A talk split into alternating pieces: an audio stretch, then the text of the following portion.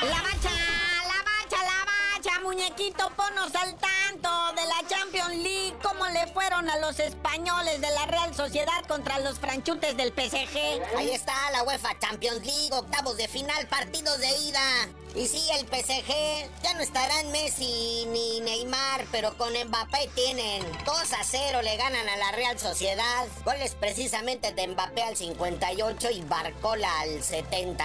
Y por supuesto, esos alemanes del Bayern contra los italianos del Lazio.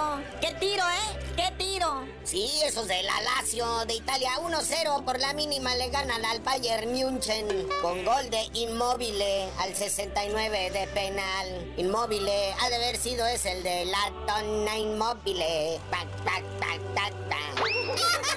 Pero bueno, sin mirar abajo y con la frente en alto. Fútbol de gente de a pie, la CONCACAF, la Liga de Campeones, Naya. Esos tigres que se dieron vuelo con los canadienses. Pero ahora mira nada más 3 a 0, con golecitos de Quiñones al 51, de Herrera al 85 y de Juan Pablo Vigón al 90 más 1. O sea, el marcador global queda 4-1 a favor de Tigres sobre los canadienses de Vancouver Whitecaps. ¿Y qué me puedes decir del ave, padre? El ave. Y en el Azteca con la mano en la cintura les ganan 2 a 0, con goles del Cabecita Rodríguez al 18 y Cendejas al 54 global. Pues el América elimina al Real Estelí 3 goles a 2.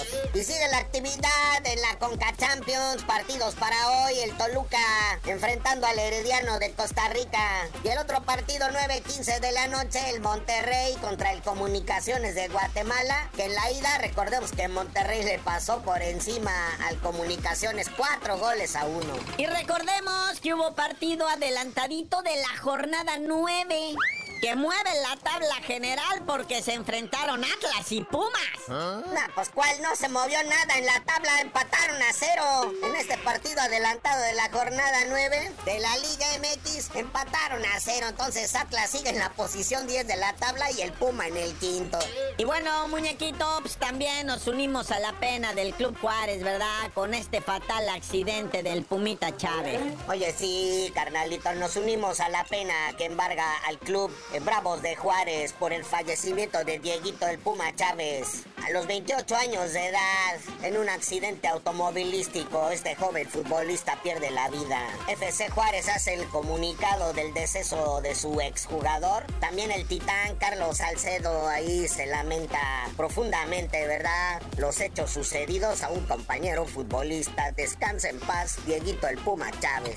Y pues continuando con las tragedias, ¿verdad? Tiroteos y heridos durante el desfile del campeón de los jefes de Kansas City. Ahora ya en Estados Unidos con esto del Super Bowl. Reporta la policía varios heridos y dos personas detenidas supuestamente armadas, que son las que iniciaron con todas estas hostilidades. Ahí luego les vamos a pasar el chisme completo con lujo de detalles.